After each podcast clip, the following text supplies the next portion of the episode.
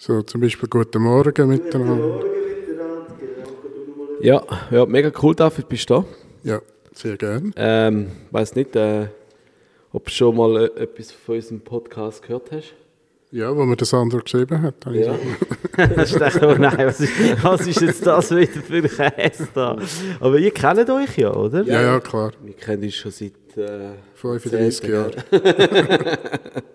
Ja, gut, du- Einiges erlebt, einiges Du, erlebt. du hast auch einen Foodblog, der heißt das Filet, oder? Also, Genau. Ich, ich genau. meine, es gibt eine natürliche Verbindung. das zieht zwischen- so, so Lumos zieht das förmlich Mega. an, oder? Ja.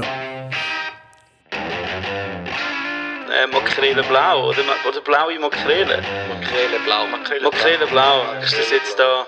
Also, dann würde ich sagen, herzlich willkommen beim Podcast. Makrele-blau. Aber das ist, das ist jetzt, ähm, ich bin mal schauen, ist, äh, der letzte Blog-Eintrag war irgendwie im Juni. Gewesen. Ja, der Blog ist nicht, äh, im Moment nicht mein Haupttätigkeitsgebiet. Was ist denn jetzt gerade momentan so der Hot Shit? Ja, ich arbeite beim Gomio, weißt du. Und dort äh, schreibe ich auch am meisten im Moment. Und daneben bin ich noch frei, Bist du noch frei, freischaffend? freischaffend, genau. Journalist für diverse Food-Magazine. Ja, Food und and, also Auto mache ich auch noch ein bisschen Ja, Stimmt, ja. für die Weltwoche. Jetzt habe ich gerade das Buch, es ist gerade das Buch rausgekommen, das ich geschrieben habe mit dem Sven Wassmer zusammen. Ah, okay. Also das Kochbuch. Ja, also Genau. was heisst, du hast, du hast äh, den ganzen Text verfasst, er hat Rezept geliefert und so ein bisschen, genau. okay. Also als Genau. Ghostwriter oder wirklich auch mit ihm Als zusammen? Autor. Als Nein, nein, Autor. als Autor. Okay. Cool. Das ist jetzt zum perfekten Zeitpunkt rausgekommen. Ja, das kann man sagen. Alles, Also unplant, also, da- unplant zum perfekten Zeitpunkt. oh, Das, das, ist schon fast, das sieht schon fast ein bisschen geplant aus. Schön wär's. Aber du bist ja bei Gomio und nicht bei Michelin. Von dem her glauben wir jetzt dir das. das ist, doch, ist, ist das eigentlich nicht so, Go- Gomio und Michelin, hat es da einen gewissen Draht oder schafft ihr oder sie wirklich unabhängig voneinander? Ja, absolut unabhängig. Absolut. Also, Also man schaut natürlich, was der andere macht, aber es ist absolut unabhängig. Das ist eigentlich schon noch spannend, oder? Das Michelin und Gomio sind ja beide ursprünglich von Frankreich. Oder? Ist das korrekt? Das ist korrekt, ja. Dass das, äh, dass das, dass das, also, weißt du wieso? Food Nation Frankreich. Ich, also, ich meine, das hat die, also die Haute Cuisine, wie wir sie heute kennen, oder die Idee vom, vom Feind, ich sage jetzt mal, ist natürlich eine französische Idee. Also Escoffier und so weiter. Es ist, äh, hat schon dort angefangen. Das ist der, das ist der ganze, der ganze Filz, oder? Also mit der französischen Revolution, irgendwie 17, was ist das, gewesen? 1780, 81, hat ja, früher ist ja wirklich so, hey, das weiß. Nein, das ist schon so gewesen. Also, du hast, du hast, äh, du hast ja die Hofköche gehabt, oder? Genau. Und, und dann durch die, die französische Revolution sind die plötzlich dann so auf der Straße gestanden. Und dann hat es, glaube ich, zwischen irgendwie 20 Jahren hat es von irgendwie 300 oder nicht, nicht einmal, irgendwie 20, 30 Gaststätten plötzlich irgendwie 3000 Gaststätten gehabt. Oder wie einfach die Köche überall in die, in die äh, ja, die haben sich selbstständig gemacht und gesagt. Und dann ist eigentlich so das Restaurant, wie man es heute kennt, eigentlich so ein bisschen aufgekommen. Und lustigerweise auch noch ein Fun Fact: Bouillon. Wisst ihr, was Bouillon ist? Überhaupt? Bouillon. Überhaupt. Jetzt, hä? Ja, Bouillon. Einfach mal so in den Raum gestellt. ich dem nicht von nicht. Bouillet kochen? Das ist noch lustig. Eigentlich in, in, in Frankreich heisst ja das, was wir Bouillon bezeichnen, ist eigentlich so Consomé, oder? Und Bouillons sind früher, also zu der Zeit von der, nach der französischen Revolution, sind eigentlich so Restaurants gewesen, wo ähm, gemacht worden sind, vor allem in Paris, für so Handwerker, so für die Mittel- bis, bis untere Schicht, wo einfach ein Menü gegeben hat, mit anderem auch immer eine Suppe. Und die hat man Bouillon genannt. Also bis heute eigentlich. Okay. Es gibt heute noch in Paris äh, teils äh, so Bouillons und äh, ja, ist noch lustig, es gehört alles so in die gleiche... Das einfach Frankreich, das hat, das ist, das hat eigentlich noch recht lang unsere ähm, Küche geprägt. Weißt du, wenn man so denkt, so die, die Epochen, die es jetzt gegeben hat, oder mit Avantgardistisch aus Spanien, oder jetzt so das Nordic Cuisine, hat echt die französische Küche, die ist eigentlich schon äh, also die hat Zeitalter überstanden. Gut, es sind ein paar Kriege dazwischen gewesen, aber äh, es ist echt schon noch intensiv, oder? Bist du so, was ist so deine, deine, deine liebste Küche, sage ich mal, so vom Stil, wenn man das so grob sagen kann? Das kann man weder grob noch fein sagen. Es gibt keine. Gibt's? Nein, ich habe, ich habe wirklich so einen eklektischen Ansatz. Mich interessiert alles und immer wieder Neues. Und ich glaube, wenn man sich anfängt festlegen, ist es eigentlich vorbei in meinem Beruf. Also man sollte schon offen sein. Und wenn ich in Amerika bin, begeistere ich mich für amerikanische Köche. Und wenn ich in Frankreich bin, für das, was dort ist. Also, nein, ich kann nicht sagen, aber wahrscheinlich, ja, nein, ich kann es wirklich nicht sagen. Ich finde den nordischen Ansatz interessant, aber ich will es nicht jeden Tag äh, so essen. Also Vielfalt finde ich immer äh, anstrebenswert und, und interessant. Ich meine, das Wichtige ist auch, dass wenn du in ein Restaurant gehst, dass dich zuerst einmal einfach so blanco einfach ansitzt, ohne die, versuchen natürlich, oder irgendwie die Erwartungen eigentlich äh, wegzudenken oder wie das auch immer. Und nachher dich einfach voll auf das einladen und vielleicht auch ein bisschen hinterher verstehen. Ich finde es eben manchmal so schwierig, zum Beispiel, wenn man so französisch klassische Küche anschaut, wo es ja auch ähm, bis heute, also in der Schweiz mm, sind wir natürlich sehr prägt von allem, was passiert, oder? Aber jetzt, wenn du wirklich so in Paris bist und so zu einem traditionellen äh, Franzos gehst, ähm, dass du dann auch verstehst, dass es nicht jetzt muss, äh, wie soll ich sagen, ähm, entwickelt sein, sondern dass es wirklich eben auch genau das darf sein, was es ist. Die Klassik, äh, Terrine und die Terrine schon auf der Karte seit 20 Jahren. Why not? Hey, das ist ja eigentlich etwas mega interessantes. Also ich kenne jetzt gerade in, in ähm, sage jetzt einmal, öfters mal irgendwie einen, einen Beitrag gelesen bei Gomio vor allen Dingen auch, ähm, wo dann geschrieben worden ist, ja, eben, es fehlt so das Neue oder immer noch die gleichen Sachen auf der Karte. Aber eigentlich ist das ja nicht etwas per se Schlechtes, oder? Weil ich bin zum Beispiel auch ein Gast, der gerne in ein Restaurant geht und ich weiss, wow, jetzt habe ich Bock aufs XY Schnitzel, Gordon Bleu, weil ich weiss, dort gibt es einfach genau das und das bekomme ich dort. Oder, oder wie, wie, wie findest du, was, was stehst du zu dem? Ja, ist eine schwierige Frage. Also, ich bin letztens beim, beim äh, Heston Blumenthal gewesen, in der, im Fairtag in, in, in, in Bray. Ich habe schon immer wollen dort hingehen. Der, der Blumenthal ist wirklich so ein, ein Idol. Mhm. Also, ist Idol. Ich, ich bewundere einfach dem seine Arbeit, dem seine äh, Art zu denken und äh, den Zugang. Und da bin ich da gewesen. Und es war ein bisschen wie in einem Museum. Ähm, weil die Küche zu einem bestimmten Zeitpunkt wahnsinnig innovativ war, weil die Denkansätze ähm, völlig anders sind als alles, was so schon mehr passiert ist. Aber jetzt ist es irgendwie so wie eingefroren. Mhm. Und es, ist immer, es hat absolut geniale Gänge, die immer noch genial sind und andere sind wie aus der Zeit gefallen. Mhm. Und ich glaube, die Kunst ist ein bisschen zu merken, was ist immer noch, was ist immer noch aktuell und gewisses verliert einfach an Aktualität. Also, äh, das ist ja überall so. Also in der, Ar in der Architektur, in der, in, der, in der Musik, wenn du, wenn du heute mit einem Song kommst wie Queen, irgendwie 1978, ähm, würden alle den Kopf schütteln, oder? Zu Recht, weil, weil sich Kultur und, und auch Esskultur ja weiterentwickelt. Gleichzeitig heißt es aber nicht, dass man sollte vergessen, woher es kommt. Also mhm. quasi, ähm, Französ was heißt französische Klassik ist ja, äh, ist ja vor allem Kochtechnik, nicht unbedingt äh, die, die, exakte Ausführung von einem Rezept, würde ich jetzt sagen. Mhm.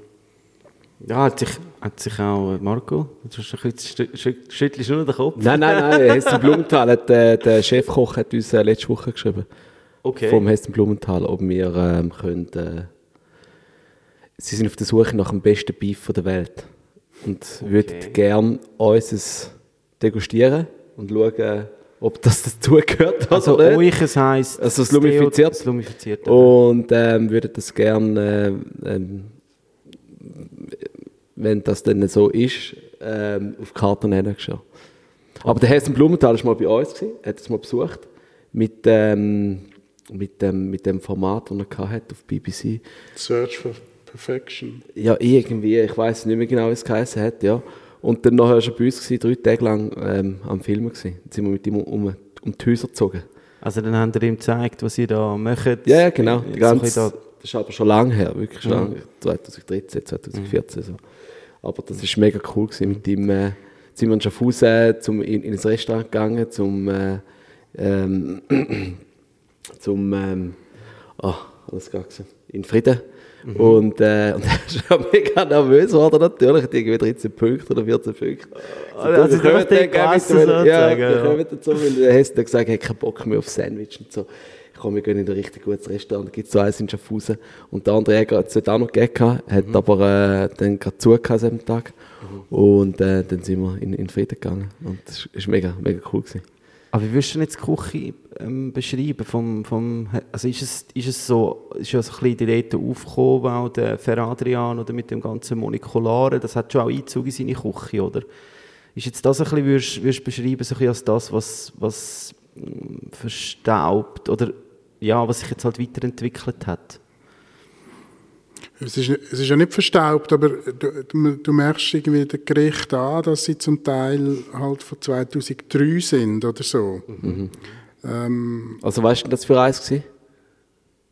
ja, da müsste jetzt meine Notizen Ja. vorholen. Also eins ist, eins ist zum Beispiel gewesen, ähm, ein Wildgericht, wo dann aber, also wo unglaublich perfekt war in der Ausführung, in der, wie es angerichtet war, aber gleichzeitig wieder relativ klassisch, also völlig irgendwie wenig Innovation, abgesehen von der Perfektion von der Ausführung, was ja wichtig ist bei ihm.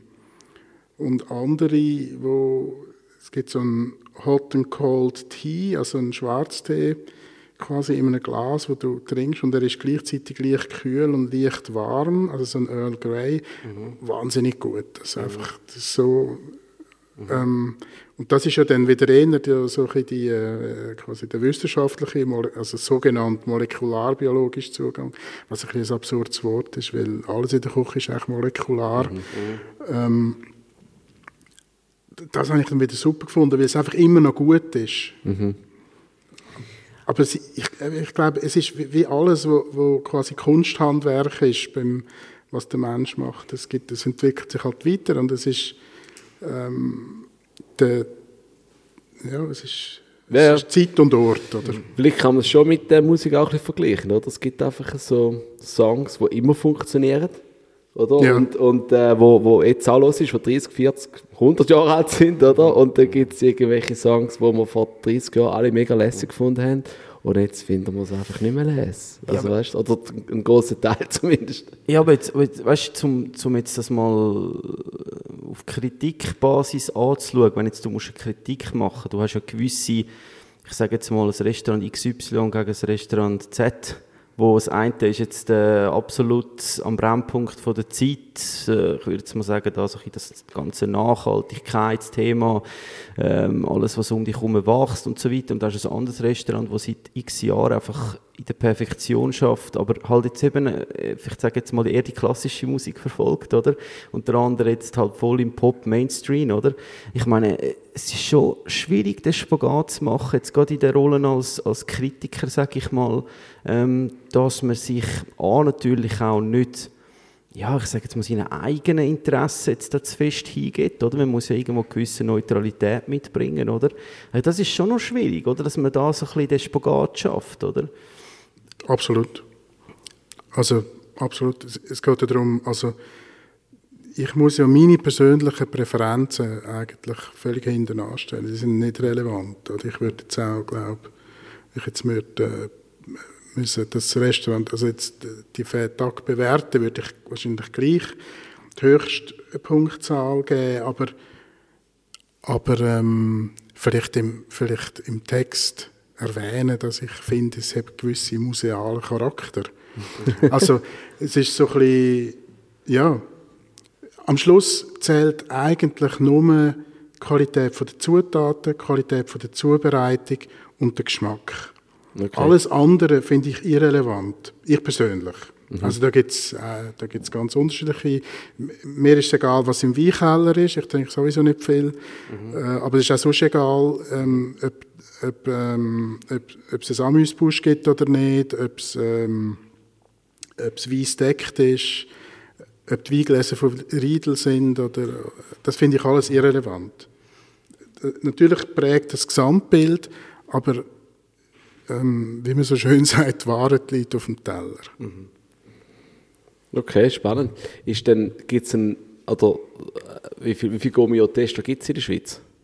Ich weiß es im Fall nicht. Weißt du nicht? Ganz aber ehrlich. tust du auch Punkte vergeben? Oder, oder, wer, Das- oder wer vergibt die Punkte? Jetzt kommen wir. Wir machen nachher ein Das Foto von dir. Das gibt, alle. das gibt äh, die Redaktion vom Gomio, vergibt die Punkte. ah, okay, die Redaktion von Gomio. Aber der Tester, Redaktionskonferenz. aber wie, wie läuft denn das ab? Der, der Tester geht dort hin, testet es und gibt dann nachher seine, seine Bewertung ab und dann nachher tut dann eine andere Person das noch challengen, sozusagen.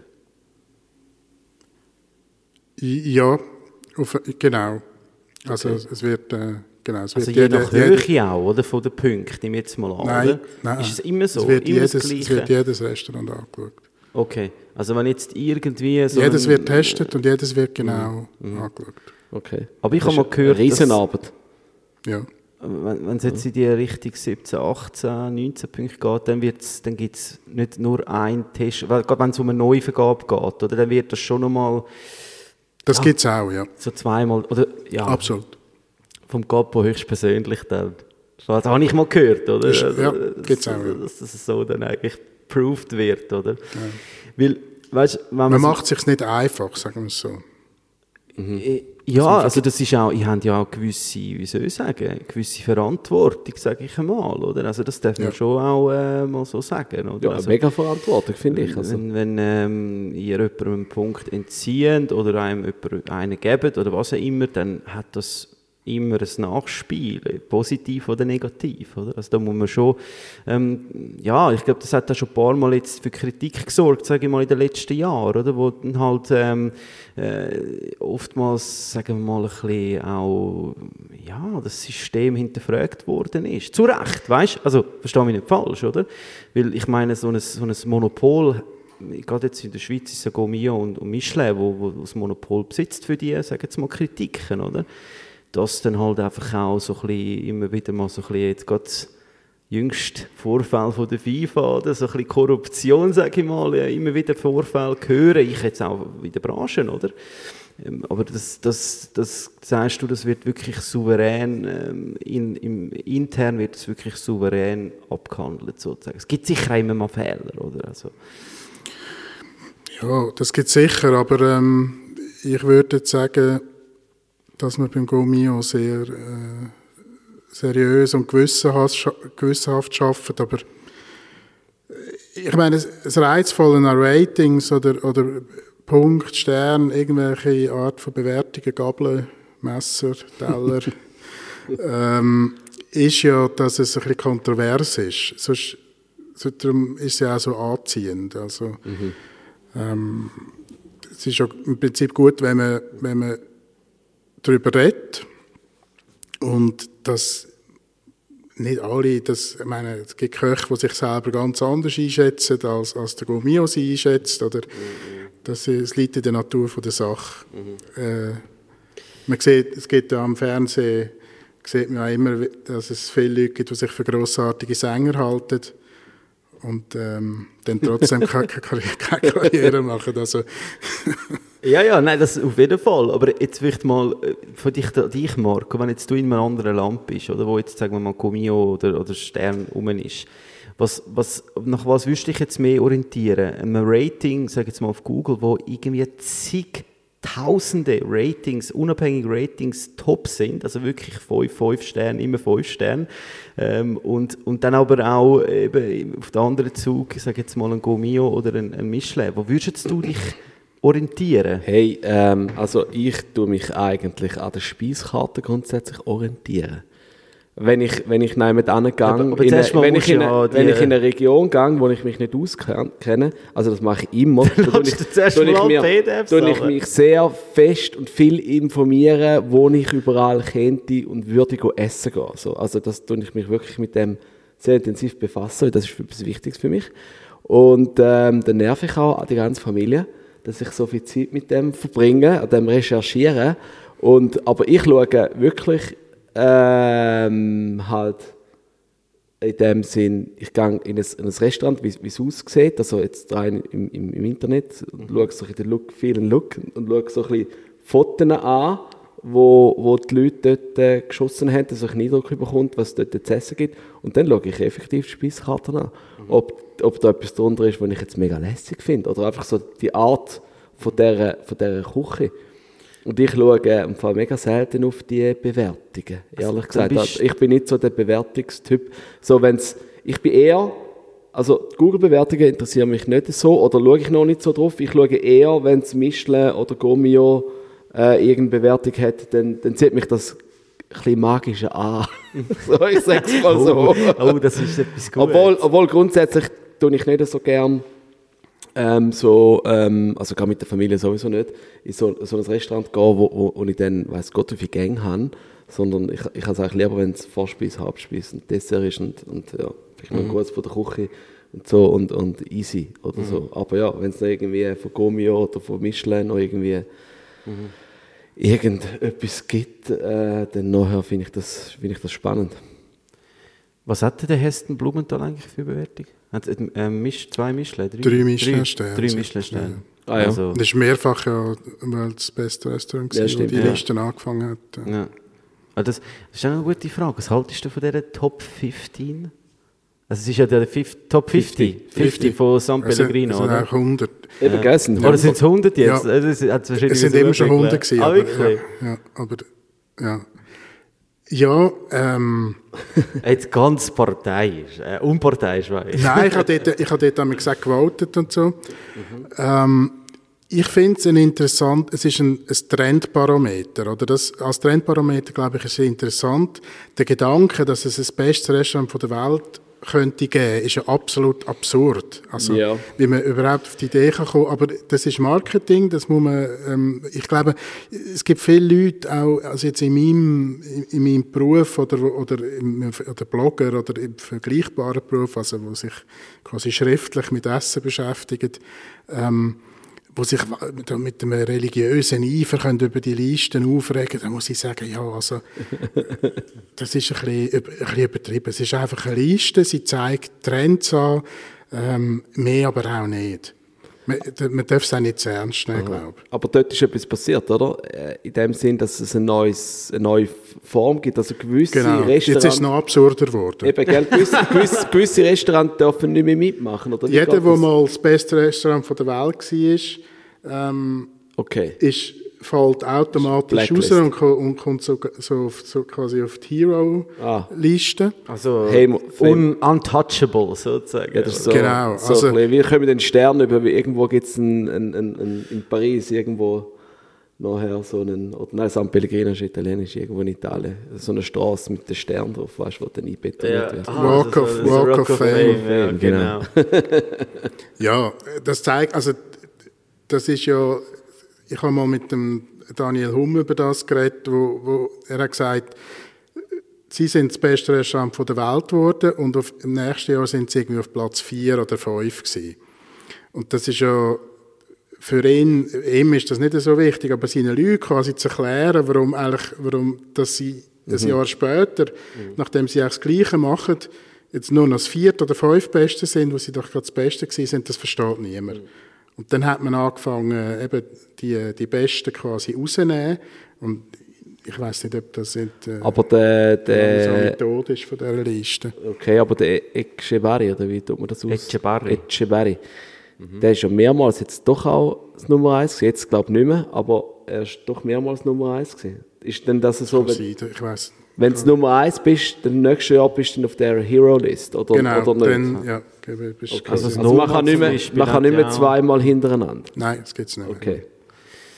Ja, ich meine, eben, das, das ist auch wieder, oder? Da, da wären wir wieder bei der, äh, sag jetzt einmal, ja, wenn du, wenn du das veröffentlichst, dann äh, hat das ja eben, die machen ja auch grosses Marketing, oder? Also dann wird das, jeder Koch wird das dann posten und so, da geht man schauen und, und dann hat das eben, es hat immer einen Fadenbeigeschmack. Ob jetzt du eben, wie du sagst, wenn du jetzt äh, vom, vom, vom 17 auf ein 30 Uhr kommst, wie es einfach jetzt unerklärlich, oder? Du hast, du hast performt, du hast, äh, keine Ahnung, zufriedene Gäste, tagtäglich, vielleicht sogar noch einen Stern mehr bekommen, das gibt es ja auch, dass du eigentlich im Gomio oder im äh, ähm, äh, Michelin mehr bekommst, aber in dieser Liste wieder zurückversetzt wirst, das, das gibt einfach auch Verwirrung, oder? Also, Ja, ich glaube, man, eben, man darf es nicht, man muss es in die richtige Kategorie tun. Oder? Das ist, wir sind hier im, im Entertainment-Business.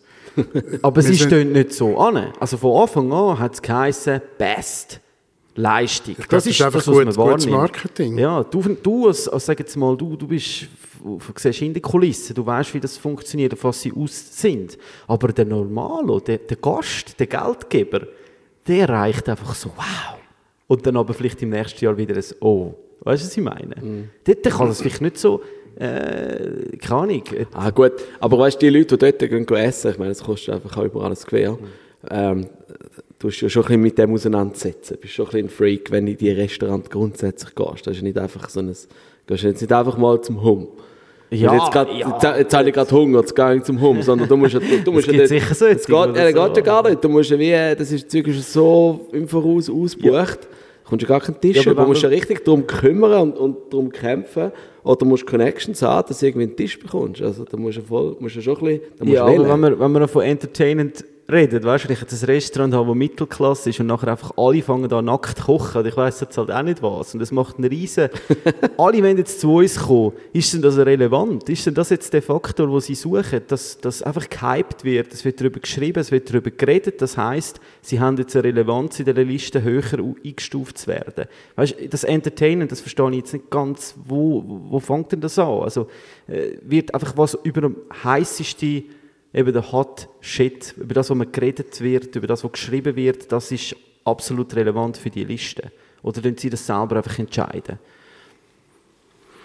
Weißt du das? Ich bin, ich bin nicht so tief drin in der, in der Listenmaterie, muss ich sagen. Ich würde sagen, es ist ein, wie, gesagt, ein Trendbarometer für das, was in der Welt und vielleicht in unterschiedlichen Regionen ähm, interessante Gastronomie ist. Und das ist ja, ähm, ich glaube, das sieht man schon ein bisschen an den Bewegungen, dass ich sage, die, ganze, die ganzen regionalen Kochen äh, sind zum Beispiel in den letzten Jahren, es ist mal, mal nordische gewesen, dann mexikanische, dann peruanische und so weiter. Also ja, ich, ich, ich finde, als, als Trendparameter ist es interessant, aber wie gesagt, man sollte es nicht zu ernst nehmen, weil dann die Liste an sich ist dann wieder eben eher Entertainment als etwas anderes. Wenn, wenn du jetzt so müsstest, so ein, sag jetzt einmal, im, im Zeitalter von heute, so ein Restaurant benennen, was, was, was, was, was zeichnet für dich jetzt so den, den Trend aus von, von, von Dato heute?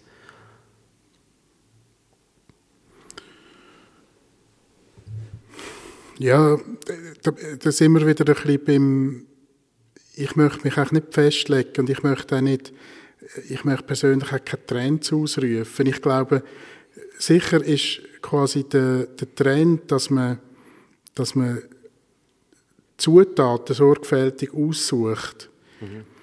Aber ich weiß gar nicht, ob das ein Trend ist, dass man jetzt, ähm, dass, dass man jetzt fast überall einen Saibling findet, wo, wo irgendwie 30 Kilometer um, ums Restaurant wo man irgendwo geschwommen ist. Ja, vielleicht ist das ein Trend. Aber es ist auch definitiv schwierig geworden, oder? Weil äh, es, es, es, hat, es hat so, ich sage jetzt mal, wir reden vor allem von der Kobenigen Küche, oder eben so ein bisschen die prämierten Restaurantspitzen, oder? Das ist jetzt, wenn man es mal so ein bisschen rückblickend äh, ähm, den Verlauf anschaut, dann hat das meistens eine gehabt, meistens, oder? Man kann sagen, eben gerade wenn man so auf Spanien geschaut hat, oder der Fer Adrian hat dort wirklich polari- polarisiert, oder? Ähm, alle anderen haben auch, ich meine, ich habe das auch mitbekommen, oder? In der Küche als Lehrling hast du dann angefangen, die Pülferli geil finden und so weiter, oder? Und dann ist so der, ist immer das Nordische gekommen und plötzlich ist alles minim- minimalistisch geworden, oder? Nur noch ein Brokkoli drauf, aber eben genau perfekt und so. Und jetzt habe ich das Gefühl, läuft das alles so ein bisschen, wie, wie so ein Kanal, wo jetzt einfach plötzlich in so einen See reinläuft, ja, das so nehme ich es ein bisschen wahr. Also es ist wirklich, darum wollte ich dich wollte fragen, wie du das so wahrnimmst, aber es hat schon äh, so ein bisschen, ich habe das Gefühl, es fängt an, dass Individuen anfangen, existieren, weil Leute, eben, dass man sieht jetzt in der Generation äh, Z, oder? Die, die, die, nehmen sich viel mehr Zeit, um sich über, überlegen, wer ich bin, oder? Was für die einen schwierig ist, so ein bisschen zum, äh, zum Greifen, oder? Aber ich sag, ich sehe das schon jetzt auch ein bisschen in den Küchen, oder? Dass es halt wirklich einfach ähm, anfangen, so ein bisschen ja, also sich selber verwirklichen. Und das ist gar nicht mehr wirklich definierbar, so im, im, im, im Grossen, oder? Also Marco, du bist auch viel um, um Gastronomen herum, oder? Die haben fängt wirklich so ein bisschen... Jeder macht, was ja, die, ja, die bröteln, die bröteln einfach. Ja, weil, aber es ist auch schwierig geworden, um sich an irgendetwas festzuheben. Man- bröteln. äh, Also, das, das, ich, das finde ich schon noch speziell eigentlich, oder? Weil, weil in meiner Karriere hat es immer so einen Strom gegeben. Ähm, so jetzt der letzte, letzte wahrnehmbare Strom, wahrnehmbare Strom ist so das, das Regio gewesen, oder? Das man hat wirklich wieder angefangen. Was natürlich aber auch emotional ist, weil es einfach ein Weltproblem ist, oder? Dass man gesagt hat, hey, wir müssen einfach auch nachhaltiger arbeiten, oder? Aber das ist so der, für mich so der letzte äh, erkennbare Strom gewesen. Ja, also der Markt gehört wahrscheinlich nicht gern, aber der, der Megatrend ist natürlich schon Gemüse, würde ich jetzt sagen. Ähm, das ist eindeutig, scheint mir. Und man, man sieht ja auch, ähm, man hat, das ist ja interessant gewesen jetzt beim, beim Michelin, dass der Michelin eigentlich vegetarische, vegane und gemüsebasierte Küche sehr hoch bewertet hat oder sehr, sehr hoch geschätzt hat, kann man sagen. Ähm, und ich habe gerade letztens mit einem Koch darüber geredet, oder in der, in der, also ich bin selber nicht Koch, aber ich habe mir das sagen lassen. Früher hat man gelernt, zuerst das Protein, 150 Gramm, und nachher die Beilagen. Und viele Köche machen es heute umgekehrt. Also der Pascal Steffen im Ruz in Basel zum Beispiel baut seine Gerichte auf Gemüse auf. Tanja Granditz macht das schon lange. Also zuerst ist eigentlich alles drumherum und nachher am Schluss kommt quasi das passende Protein, Anführungs- und Schlusszeichen. Ähm, ich glaube, das ist schon ein Megatrend, der sich, wo sich gekehrt hat. Und Fleisch und Fisch, wenn, dann, da hat der Marco wieder Freude, sehr ausgesucht und sehr hohe Qualität. Sehr freut. Nein, ist es so. Ich glaube auch, das ist auch eine super Entwicklung. Und, äh, weil weil, weil äh, ich kann auch, ich esse auch gerne vegetarisch. Und wenn dann vegetarisch, einfach etwas mega Feines, vegetarisch. Und ja, nicht so einen Beyond Burger oder so etwas, wo, äh, wo einfach irgendwie aus dem Extrud rauskommt. Keine Liebe, keine Kultur, äh, mit irgendwie Zusatzstoffen und so, das haben wir schon ein paar Mal diskutiert da. Aber ich finde das eben cool, wenn das, wenn das die Vielfalt erhöht durch das, oder? Weil, weil jetzt dort ein gewisser Innovationsschub reinkommt und, und die Leute das lernen und sehen, dann ähm, finde ich das eine, eine mega, mega coole Entwicklung und, und äh, das gefällt mir. Und ihr jetzt gesehen, Beyond Burger Aktie, also Beyond Meat Aktie ist irgendwie um 80 oder 90 Prozent eingestürzt. Ist das eine Kaufempfehlung? Von der Aktie. Ich weiß nicht, ob sie sich äh, erholt. In dem C- Sinn. CS unter Ich- den Foodanbietern? Ja, ich weiß nicht. Vielleicht haben sie jetzt einfach auch alle einfach einmal probiert und oder zweimal und, und beim dritten Mal sind wir noch nicht besser geworden und ähm, ja, es ist vielleicht durch die Nachfrage zurückgegangen. Ich weiß nicht genau, was alles passiert Das ist. verstehe ich auch bis heute nicht an dem ganzen äh, Vegan-Trend.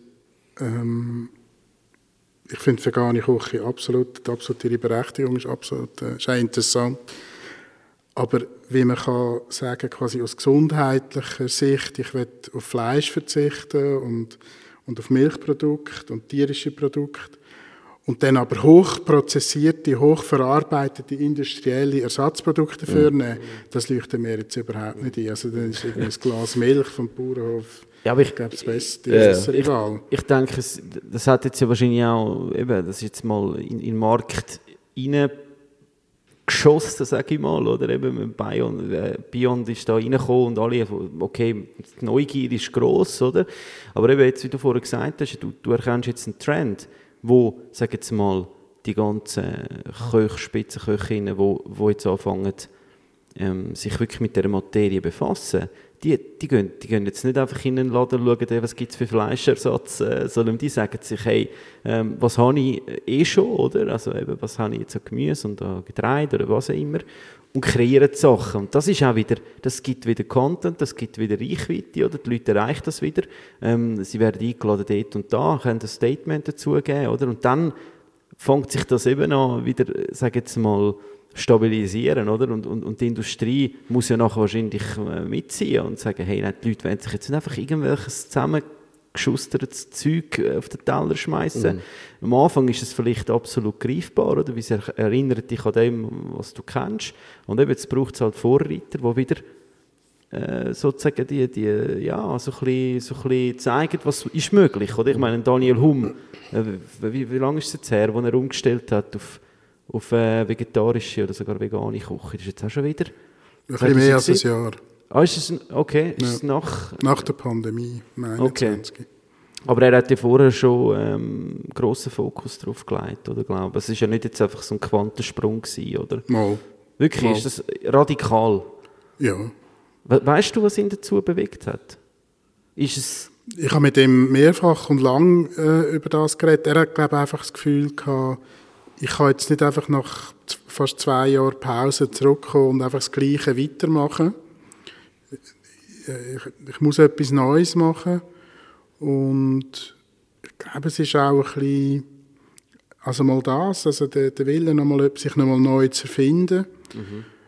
Und dann hat er einfach auch wahrscheinlich das Gefühl gehabt, das ist jetzt ein bisschen interpretiert, ähm, dass das der Weg ist, wo er, noch mal, wo, wo er wirklich etwas kann bewegen kann. Also, ich meine, das hat ja, das muss man schon sehen, das hat es noch nicht gegeben. Also Spitzenküche auf dem Niveau, äh, vegan, wo alles von Grund auf selber gemacht ist. Also jede Mandelmilch, äh, vegane Butter auf Basis von fermentierten Sonnenblumenkernen und so weiter. Es ist alles selber gemacht. Es gibt, kein, es gibt eben keine industrielle äh, Produkte, die verwendet werden. Ähm, das ist schon... Also für mich hat sich der, der Hum da quasi in die Kategorie mit dem, äh, mit dem Adria und mit dem äh, Rezepi gebracht, wo wirklich der Spitzenküche nochmal ganz etwas Neues ähm, kann, kann mitgeben oder sie in eine neue Richtung bewegen. Ob das eine Massenbewegung wird, Crazy, ja. weiß ich nicht, aber man sieht schon, dass es in die Richtung geht. Also der, ähm, das Geranium, wo glaube zurzeit gerade das Geranium in Kopenhagen, wo zurzeit glaube gerade das beste Restaurant auf der Welt ist. Man verliert schnell ein bisschen die Übersicht, aber ich glaube, es ist so. Die tun ja auch auf Fleisch verzichten mittlerweile. Es gibt ähm, Spitzenrestaurants, wo Fisch und Fleisch servieren, wo, wo äh, rein vegetarische Gänge machen. Äh, und so weiter. Also man, man, man spürt schon, dass es dort, äh, dass es in die Richtung geht oder dass sich dort viel tut. Bist du, bist du Gast gewesen bei beiden Konzepten von, von Daniel Hum? Nehme Bei, ich an, oder? Also bei beiden mehrfach, ja. Mehrfach. Und, wie war es jetzt für dich? Gewesen? Ich meine, du bist gerade noch ein spezieller Gast, sage ich mal. Oder? Du, du, du achtest dich vielleicht auch jetzt explizit stärker auf gewisse ähm, Nuancen, wo jetzt den anderen Gast jetzt einfach vielleicht, ah, okay, es ist jetzt vegetarisch. Wie, wie ist das für dich? Also hast du, bist du da mit Euphorie ähm, an oder, oder Neugier und, und wie bist du nachher rausgelaufen? Also ich meine, es ist schon noch speziell, oder? Es ist wie wenn dein, dein Bäcker von nebendran, wo du jahrelang gehst, dein Gipfel holen, jetzt plötzlich keine Butter mehr nimmt, sondern Margarine. Weißt du, ich meine? Es ist schon ein bisschen ein Schnitt in deiner, oder? Also, Wobei, das würdest du wahrscheinlich nicht einmal merken. Ich weiß es nicht. ähm, uh, schwieriges Thema. Der Gipfel da, der. Nein, äh, nein ich weiß es nicht. Nehmen wir es zurück. ähm, also ich bin mit großer Neugier gegangen. Natürlich, wie eben mit äh, der eklektischen Begeisterung, die ich am Anfang äh, gesagt habe, die mich, glaube antreibt. Und es ist interessant, ich habe jetzt, glaube drei vegane Menüs äh, gehabt beim, beim Hum und ich weiß auch nicht, wie viel, ein Dutzend vorher. Und das Interessante ist, also es gibt verschiedene interessante Beobachtungen an mir selber. Das Erste ist, wenn man sich ein bisschen von dem Gedanken verabschiedet, dass Spitzengastronomie automatisch mit teuren, sogenannten teuren Luxusprodukten muss zubereitet sein und sich eigentlich nur auf das geschmackliche Erlebnis konzentriert und auf so die Inszenierung vielleicht auch. Also im Ellen Madison Park ist das Essen immer auch ein eine Inszenierung, es ist ein bisschen Theater, ähm, was der Reiz von dem Ort ausmacht.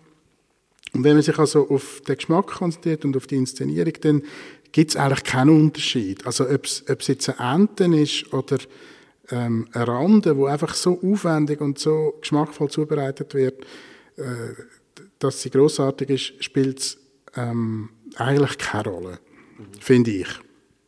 Was mir aber aufgefallen ist dann mit der Zeit, ist, dass sie wie, ähm, ihren eigenen Zugang sich, glaube verändert hat. Am Anfang sind sie selber wahrscheinlich mit dem Mindset an, wo der Gast auch hat, oder? Ähm, sie haben zwar das Fleisch und den Fisch weggelassen, aber sie haben versucht, den Fleischgeschmack zu imitieren.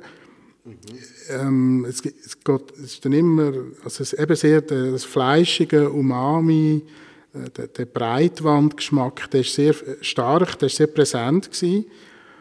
Ähm, das war das erste Menü gewesen. und das zweite, bin ich glaube, ist das Sommermenü gewesen, ist viel feiner gewesen, also viel, mhm.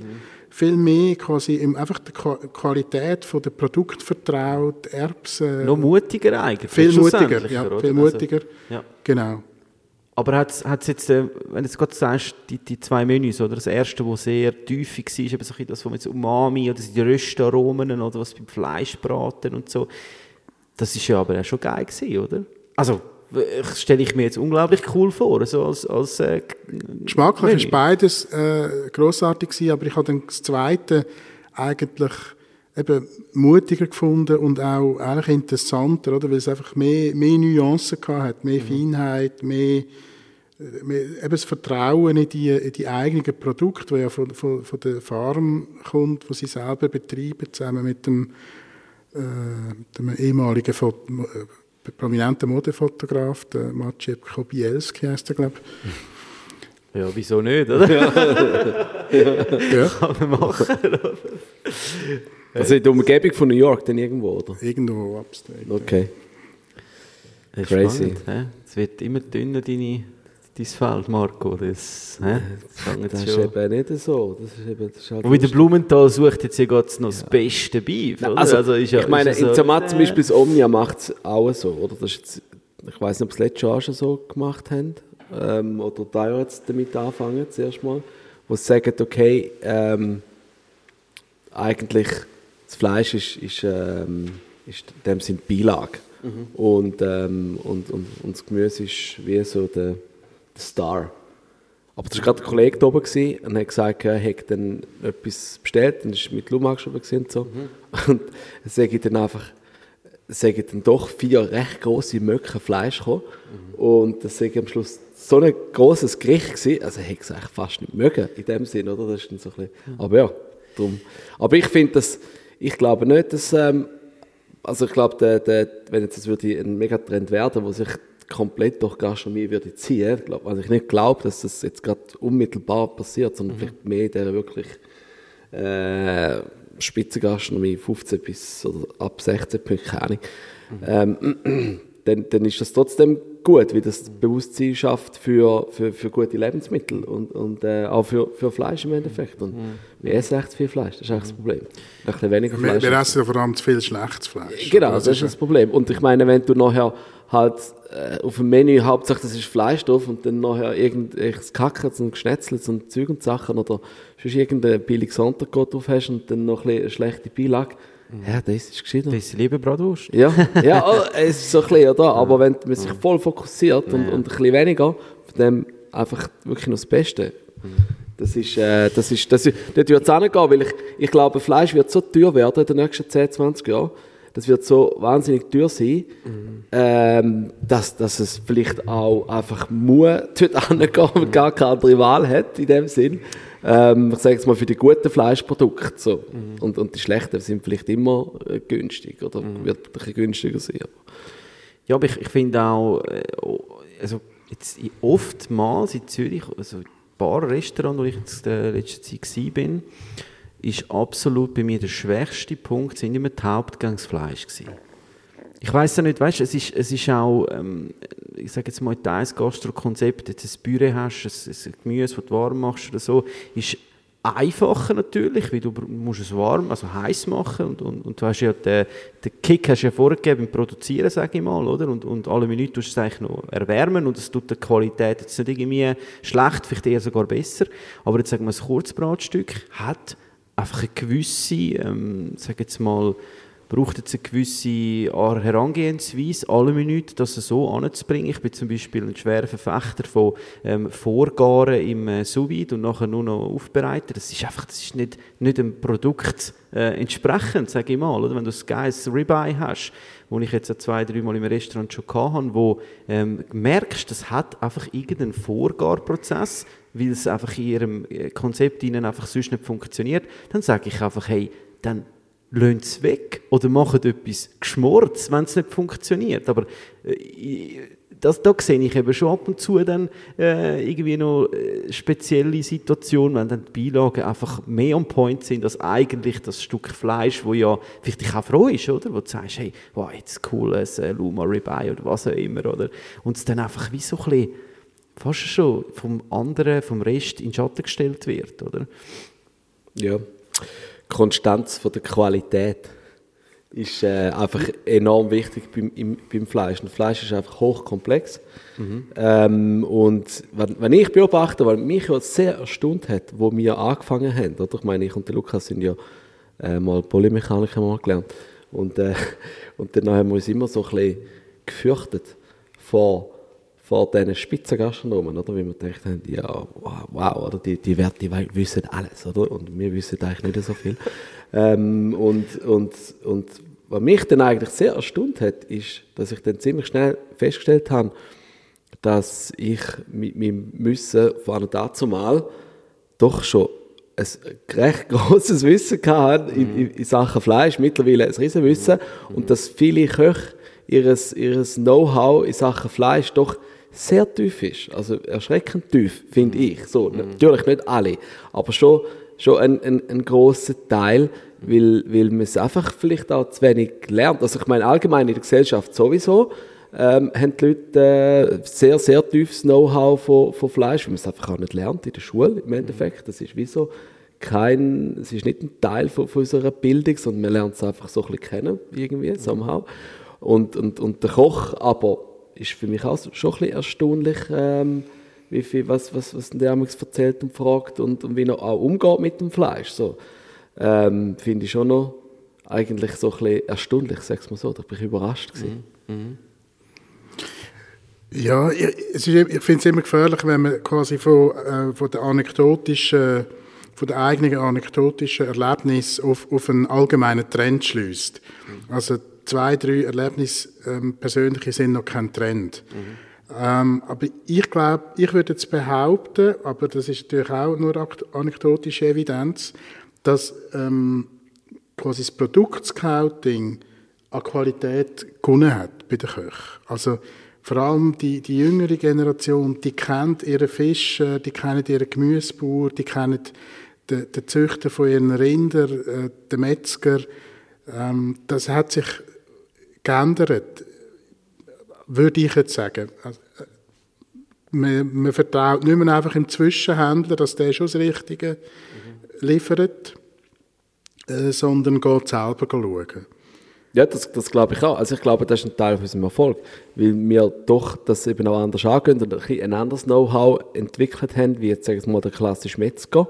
ähm, und dementsprechend auch unsere Kunden können und dürfen beraten und, ähm, und ist auch ein Job von uns in dem Sinn, oder? Und, und, und sie dann mit ihnen irgendetwas entwickeln oder auch ähm, halt einen, einen Anstoß geben. Am Schluss machen sie es ja, aber wir geben vielleicht Anstoß und sagen, hey, versuch es mal so oder mach es mal, geh mal in die Richtung oder denke in die Richtung so. Aber ja, da gebe ich dir schon recht, dass, äh, dass das, das Food Scouting äh, wahrscheinlich ein anderes ist wie vor, also ja, ja, oder? Kommt die Spitzengastronomie definitiv, oder? In der, ich sage jetzt mal, in der, in der breiten Gastronomie, wo es Transport Gourmet gibt und, und Top CC und so, das ist, ist, ist nochmal eine andere, eine andere Situation, oder? Mhm. Ja, ich rede immer nur von der Spitzengastronomie. Ja. Das ist das, wo ich, wo ich mich auskenne, wo, ich mich, wo mich interessiert. Und wo ich natürlich auch glaube, dass es von der Spitze immer dann nach oben geht, irgendwann. Mhm. Also, ähm, äh, aber es ist klar, wenn du am, am Mittag 120 Kuvert machst, ist es etwas anderes, als wenn du am Abend äh, ein, ein festes Menü für 26 Gäste kochst. Also das ist, mir, das ist schon klar. Ja. ja klar, aber genau dann musst du wissen, was, was gibt dies, deine Küche her, oder? Also was, was, was macht Sinn, oder? Ähm, und, und ich denke, eben, das ist das, was ich, was ich jetzt wahrgenommen habe. Ich habe jetzt einfach wirklich, gerade in letzter Zeit, wirklich zwei, drei Mal ist mir das aufgefallen, dass es dann eigentlich auch schade ist, weil, weil die Beilagen dann einfach so cool sind und einfach alles, eben, ich sage dann, es bräuchte es eigentlich jetzt nicht einmal, was eigentlich schade ist, oder? Weil teilweise die Qualität der top wäre. Mhm. Oder wie die Selektion, wie du vorher gesagt hast, da haben sie sich auch Gedanken gemacht. Oder das wird ja so auf der Karte dann abgerissen, oder? Und dann muss aber auch das Handwerk, das, das ist einfach dann, ja, wo du auch am Anfang gesagt hast, wie du bewertest, das muss die Performance, die muss stimmen, oder? Also, wenn, wenn, wenn, wenn der Top-Rennschuhe hast und nachher gleich äh, auf die Schnur fliegst nach den ersten fünf Metern, dann, dann hat es halt einfach nichts gebracht. Oder? Ja, aber das ist ja irgendwie am Schluss, da geht es dann auch nicht, geht's auch nicht um Fleisch oder Vogel sozusagen, sondern um die Liebe zum, zum Handwerk und zum Detail. Mhm. also, ähm, wenn natürlich das Fleisch aus dem Plastikbeutel kommt dann noch kurz das ist vor 10 Jahren, vor 15 Jahren, vielleicht ist das, äh, ist das okay gewesen. Und heute ist es das, das ist wieder zum Beispiel ein, ein Trend oder eine Technik, wo, wo sich wie überholt hat, oder? Oder wo man wie, am Anfang sind alle begeistert gewesen, dass man das Fleisch quasi kann punktgenau ähm, so weit, so weit kochen und dann hat man Rindsfilet irgendwie auf, keine Ahnung, 55 Grad Kerntemperatur gegarten und ist begeistert gewesen. Und heute findet man das nicht mehr cool, oder? weil man gemerkt hat, ja, es ist eigentlich gar nicht so mhm. gut und die Konsistenz vom Fleisch, Textur mhm. verändert sich eigentlich in eine Art, die äh, unangenehm ist fast zum Essen mhm. und, und, äh, und lustigerweise ist ja dann wie die Gegenbewegung ist ja wie das Feuer, oder? Mhm. Also, ähm, und das Feuer ist ja heute aus keiner Spitzenküche fast äh, rauszudenken, also ähm, beim, ja. beim Dienstag beim Sven Wassmer gsi, äh, wo das gerade das Thema war, wo er, der macht alles auf dem, auf dem Grill eigentlich, also mhm. Tauben, äh, Entrecote von der alten Kuh, was weiß ich, mhm. Fisch wird grilliert. Das ist also das Gegenteil sozusagen. Wenn man mhm. Das stimmt. Ja, also ich meine, die Technik ist, äh, ich habe das Gefühl, es hat sich so ein bisschen, es ist mal schnell äh, ausgeartet, haben alle alles mal äh, irgendwie die, in das Wasserbad hineingeschmissen. Und jetzt fängst es gibt einfach Sachen, die funktionieren sehr gut nach wie vor, oder? Also so, so sage jetzt mal, äh, über längere Zeit, wenn du etwas irgendwie äh, 24 Stunden reinlässt bei so einer Temperatur, das wird teilweise wirklich unglaublich cool. Ähm, aber eben jetzt, wenn man das Rindsfilet muss äh, im, im Sous reingaren, das ist, äh, ja, da müssen wir glaube nicht diskutieren. Das ist jetzt nicht äh, irgendwie, äh, ja, das braucht es jetzt einfach wirklich nicht. Aber ich finde für gewisse Sachen schon eine Berechtigung. Ja, absolut. Also eben, ich meine, ich habe da schon teils Sachen aus, selber ausprobiert oder dürfen ähm, degustieren von anderen, wo, wo mich äh, absolut überzeugt haben. Oder? Also das, da, da müssen wir nicht drüber diskutieren. Da kommt teils von euch ein Stückchen dann doch auch sehr gut im sous Wobei, was auch noch lustig ist, bei euch eine Sekt, die kannst du direkt in, in den sous reinlegen, oder? Theoretisch. Ja. Haben die das so geplant? Nein, also nicht alle, aber gewisse schon. Ja. Gewisse Stücke schon, ja. Das ist ein Kochfest, ja.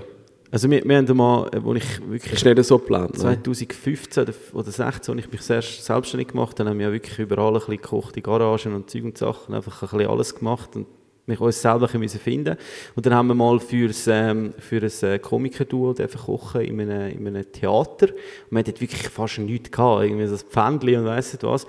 Und dann haben wir gedacht, hey, wie machen wir jetzt das? Wir hatten keine Vakuummaschine, gehabt, wir hatten ein äh, Kalbsnierstück, gehabt, das Ganze, ein kurzes. Dann haben wir es einfach in der Verpackung, weißt du, wie wir es gekauft haben, in den wieder reingelegt, oder? Und jetzt am Point gebracht, dass wir nachher wirklich eigentlich nur noch anbraten müssen. Hey, das ist unglaublich gut, super funktioniert. Von dort her kann man sagen, gerade bei so, bei so, bei so reduzierten Geschichten oder Caterings, wo du jetzt musst für 150, 200 Leute das Nierstück um, on point bringen, dann macht es absolut Sinn. Aber dann würde ich immer sagen, nimm es, du in sous vide rein, brat es an und schick es. Ja, nicht irgendwie abkühlen. Das ist einfach dort, das, das ist wie Tomaten in den Kühlschrank hineinlegen, oder? Das wir mit dem Marinello gelernt haben.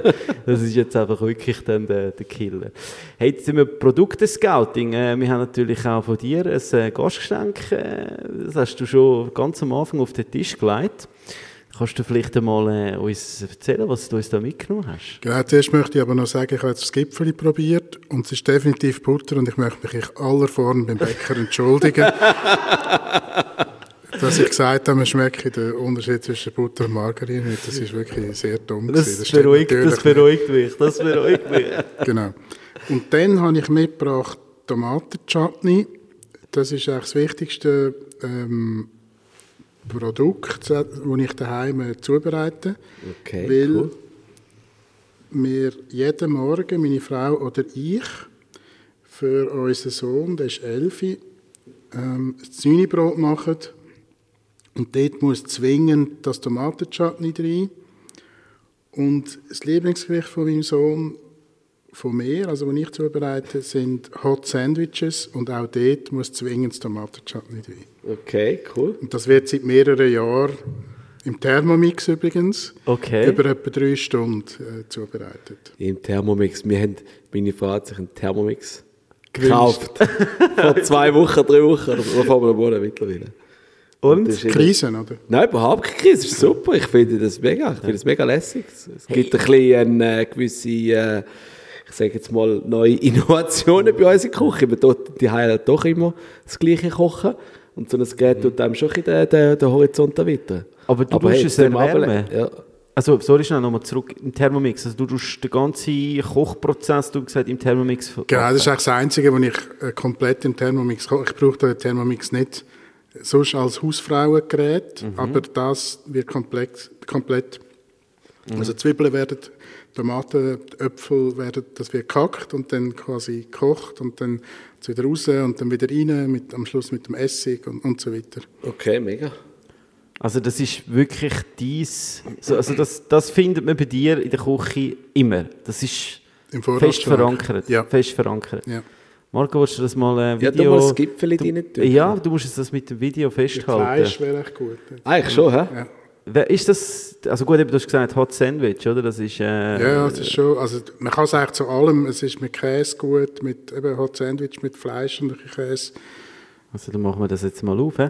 Und ist das auch so etwas, äh, dass du nachher im, im heißen Wasser rein eigentlich äh, sterilisieren oder ist das, tust das Ich tue sie, also im äh, St- Sterilisieren Gläser und äh, einfüllen, wie sagt man, den Trichter und dann einfüllen und Mhm. Okay. dann ist es eigentlich safe. Oh, wow, wow, wow, wow. Das ist aber... Was hast du gesagt? Äpfel, oder was tust du rein? Äpfel und Äpfel, Zwiebeln? Ingwer, Zwiebeln, Ja. ein bisschen Chili, Nelken. Also, also das kann man jetzt sehr gut mit dem Gipfel, nehme ich jetzt mal an, einfach mal auftippen. Ja, das ist äh, in- sicher eine interessante Kombination. Ja, das, das Buttrige, das äh, bin ich jetzt so gespannt. Hot Sandwich. Und wie bist du auf das äh, Rezept gekommen? Ist das eine ich eigene habe, Kreation? nein, oder? ich, also ich habe es ein bisschen angepasst, aber ich habe es im Fall äh, im Internet gefunden. Hey, also Ja, du. das Internet ist für das da, oder? Also ich Absolut. meine, wenn man kann, äh, weiss nicht, was alles finden, dann kann man auch... Aber wichtig ist ja auch, dass man das Rezept nimmt und das dann nach seinem, seinem Gusto eigentlich dann anpasst, oder? Genau, ich finde immer äh, lieber gut nachmachen als schlecht selber erfinden. Es hat sich ein rauchiges, ein rauchiges Aroma. Es kann sein, dass ich noch Rauchsalz und Rauchpaprika äh, drin habe. Da wird jetzt alles herausgefunden, gell? Das wird, nachher wird das äh, veröffentlicht. Dann kannst du dann nicht mehr deine, deine Gäste heime mit, kennen das dann alle, was du da drin tust. Also. Mhm.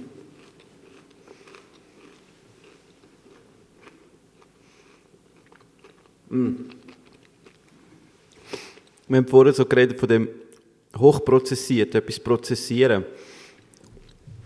Was jetzt da bekommst, durch das, dass du das mixst, lang, du hast, wie lange tust du es ähm, wärmen? Schon Es wird etwa drei Stunden gekocht insgesamt. die Aromen, das, das Umami, die Tiefe, das, das bringst du halt einfach wirklich nur an, wenn du etwas prozessierst, in dem Sinn, oder? Also, es hat eine Süße, Chutney immer, oder? Süße Säure. Es hat auch wahnsinnig viel Zucker. Äh, ja, das, ja gut, das, das, das ist Darum egal. hat es darum auch mein Bub so gerne. Ja, das gut, du musst, du musst ja, bei dem aber brauchst du ja, weißt du, im Verhältnis brauchst du jetzt mega wenig. Also ich meine, ich habe jetzt schnell reingetippt und es hat gerade, bumm, es füllt das ganze, den ganzen Gaumen aus, es kommt Säure, es kommt Salzige ähm, und je nachdem, was du halt dann hast im oder, wird alles sich triggert und das ist das Coole an so einem, an so einem sag jetzt mal, Chutney oder, oder äh, anderen eingemachten ähm, Gewürzsoßen oder was auch immer, wo du ja wirklich mit allem ein bisschen spielst. Du hast einfach etwas, wo du, ich meine, das kannst du jetzt äh, mit Joghurt mischen. Jetzt, wir, gerade jetzt sind wir ja kurz vor dem äh, Fondue Chinois Supergau, oder? Dann, dann geht es wieder los. Da, zack. Ah, warte, ich kann ja ein Gläschen da, schnell mit ein Joghurt mischen oder so. Bam, perfekt die Soße, oder? Also das ist ja das, das ist eine Allzweckwaffe eigentlich, Ja. oder? Ja. Das ist meine Sojasauce. Es ist wahnsinnig fein.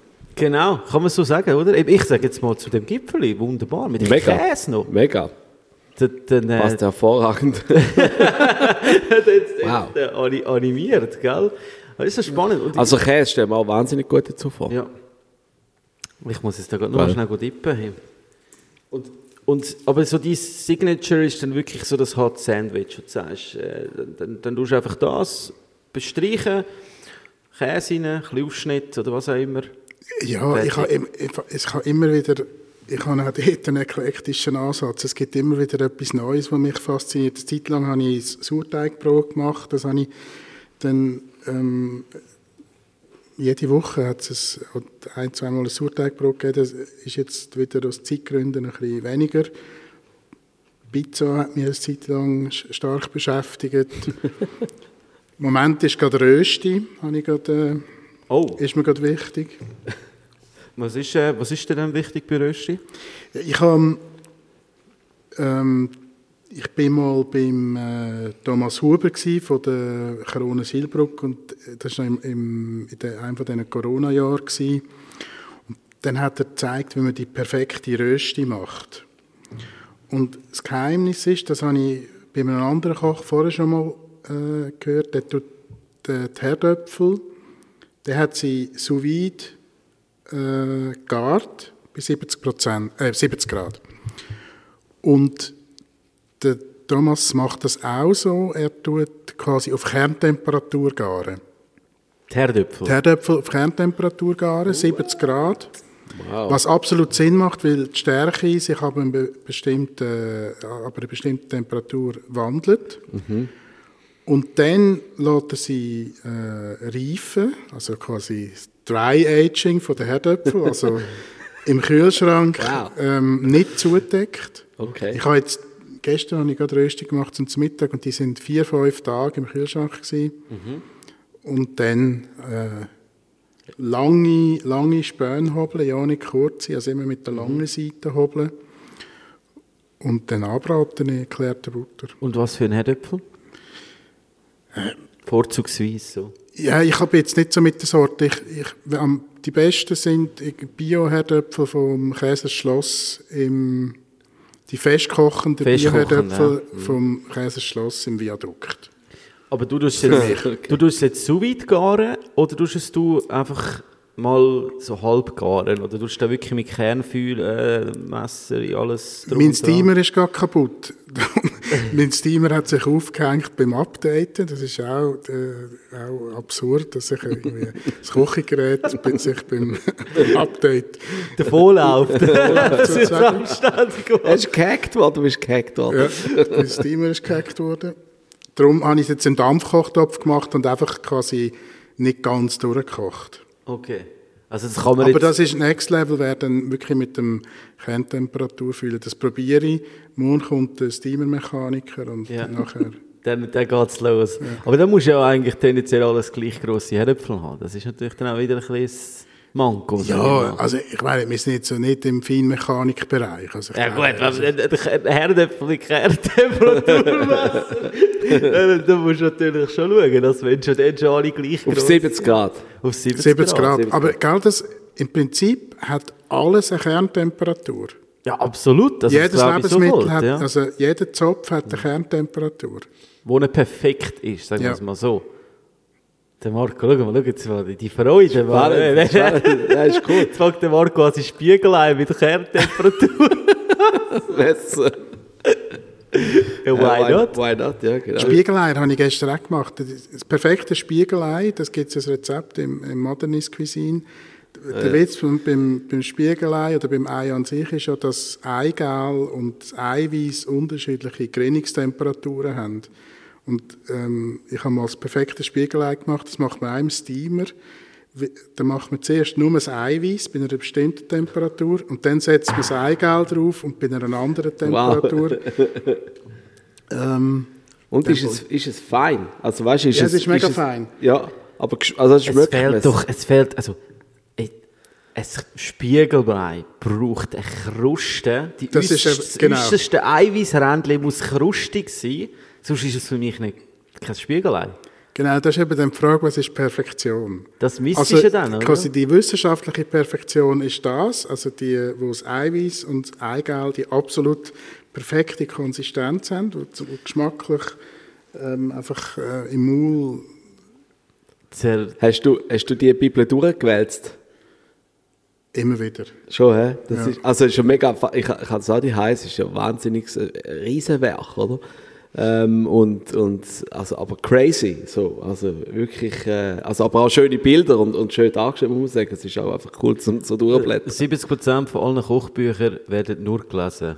Wird nicht etwas daraus rausgekocht. Das ist noch spannend. Es ist natürlich äh, eine eine Annahme, aber es ist eigentlich noch ist ein riesen... Wahrscheinlich sind es mehr als 70 Prozent. Wahrscheinlich schon, oder? Also ich meine, wird, wird ja... Du hast wahrscheinlich auch einfach nur durchgelesen. Hast du nie etwas raus, daraus raus... Doch, Wirklich? ähm, doch haben wir gemacht, jetzt muss man aber wir haben etwas gemacht. Der Sellerie? Äh, weißt, ist wahrscheinlich nicht aus dem Buch gewesen, oder? weiss oder es nicht mehr. Meine Sellerie- Frau hat etwas daraus gekocht. Ah, wirklich? Definitiv, ja. Das Fondue, nein. Ich, we- ich, Ich weiss nicht, ich habe es bis jetzt auch nur durchgeblättert. Ich bin ehrlich gesagt, wahrscheinlich, du bist wahrscheinlich da genauer äh, im, im Bilde. Gibt es so wirklich Gerichte zum Nachkochen oder sind es wirklich mehr Techniken? Also, du meinst jetzt, von, ich habe gemeint, du redest jetzt von ihm, vom, vom Feuer und Glut. Ah, du hast von mir etwas Ja, gekocht? ich habe von dort. Ah, was hast du nicht daraus? Das nimmt Eben, ich weiss es nicht mehr, aber- Also, von anderen wäre mir egal, aber was hast du jetzt daraus genommen? Nein, eben, ich weiß es nicht mehr. Ich kann es gar nicht mehr sagen, ich kann es gar nicht mehr im, äh, Schade, musst du mir so sagen. ja. Nee, aber was, was ist es? Ist es ja mehr, es es geht ja wirklich sehr technisch, oder? Also, Ja, es, es geht wirklich darum zu verstehen, was beim Kochen eigentlich passiert. Das finde ich äh, spannend. Aber es hat schon auch, ähm, es hat wirklich Rezept. Also vielleicht quasi zum Anschliessen an sous vide, also der, der Schweinebauch, äh, wie es im Modernist Cuisine gemacht wird, und zuerst breinet und nachher, nachher trocken mariniert mit Gewürz und dann 36 Stunden im Wasserbad ist absolut, das geht nicht besser. Aber das ist dann zu Nutzen gemacht, die Technik, oder wie? Ja. Aber eben, das ist dann, da braucht es dann zuerst schon mal zwei, drei Filets, bis man dann auf die Idee kommt, für was es dann eigentlich jetzt super ist. Aber apropos Filet, wieso, wieso das Filet? Dann mal zurück auf deinen Foodblog. Wie, äh, wie, wie hat das angefangen? Also es ist klar, äh, mein, mein Blog würde jetzt eher äh, das Ribeye heißen, weil äh, ich bin jetzt nicht der Filet-Spezialist oder Geniesser, ich bin eher so ein bisschen, ich habe es ein bisschen herber, gerne ein bisschen herber. Wie, wie bist du auf das gekommen? Also hast du gesagt, hey, das Filet ist das Beste von der Kuh und ich will das Beste, oder? Ja, also es, viele ist auch mehr ein äh, Symbolbegriff für fürs Beste oder für, ähm, für äh, möglichst, möglichst hohe Perfektion. Ich habe ja. Und- mehr ist es nicht. Und dann, äh, also, ist ja noch lustig, also ich bin kein Filetesser. Ich habe das ja auch, also ich sage jetzt mal, äh, wahrgenommen, wo das dann angefangen hat mit, äh, mit, mit dem ganzen, sage jetzt mal, Blogtum, oder, wo dann wirklich äh, Einzug hat in der, in der Gastronomie. Wobei, äh, Tester gibt es, seitdem es ein Restaurant gibt, gibt es Tester, oder? Aber jetzt so, dass halt wirklich unabhängige ähm, Blogger angefangen haben, äh, Kritiken zu schreiben. Ähm, das ist ja schon so, das hat einen ein, Peak gehabt, sage ich mal. Das kann man schon so sagen. Es ist äh, sicher mal hö höher gewesen, oder? Also, und, und wie hast du das? Bist du, bist du von dir aus, hast du einfach äh, Lust dazu gehabt, wie du einfach gerne gegessen hast, oder, oder wie ist das entstanden? Genau so. Genau so. Also ich habe ähm, meine erste, meinen ersten Text über Essen habe ich in der Weltwoche äh, veröffentlicht, also die Restaurantkritik in der Weltwoche.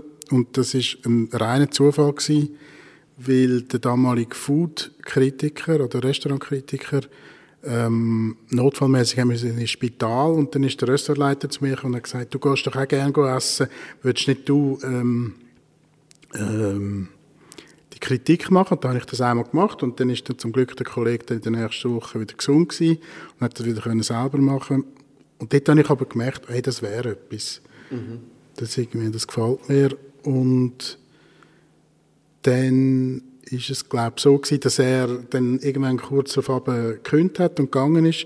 Und dann habe ich die Rubrik übernommen und dann irgendwie nach einem Jahr, also ich weiß jetzt nicht genau, hat dann der, der Chefredakteur, der Roger Köpper, gefunden, ja, Restaurantkritik brauchen wir nicht mehr. Es hat sich dann ein Jahr später wieder geändert, aber, aber da ist es halt so. Irrelevant.